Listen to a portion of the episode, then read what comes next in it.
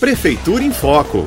DAI Serviços Digitais. O site do Departamento Autônomo de Água e Esgoto de Araraquara, o DAI, passou a oferecer novos serviços digitais, visando facilitar o atendimento à população. A medida também contribui para o distanciamento social durante o período de pandemia. De acordo com o superintendente do DAI, Donizete Simeone, com os novos serviços digitais, a população consegue acompanhar o status da solicitação, pendente ou concluída, diretamente pelo site. São nove opções de serviços, entre eles ligação de água, troca de titularidade, excesso de consumo por vazamento e retirada de fatura de débito automático. Para saber mais sobre os serviços, basta acessar o site www.daiararaquara.com.br.